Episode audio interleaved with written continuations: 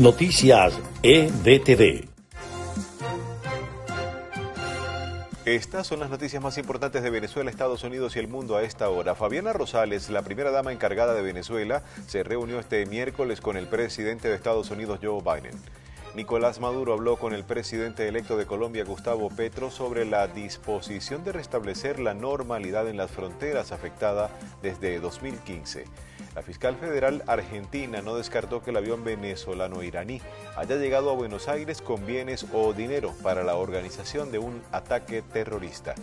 El presidente Joe Biden solicitó el jueves al Congreso de Estados Unidos suspender por tres meses el impuesto federal sobre el precio de la gasolina ante el alza sostenida de los últimos meses. Estas fueron las noticias más importantes de Venezuela, Estados Unidos y el mundo a esta hora.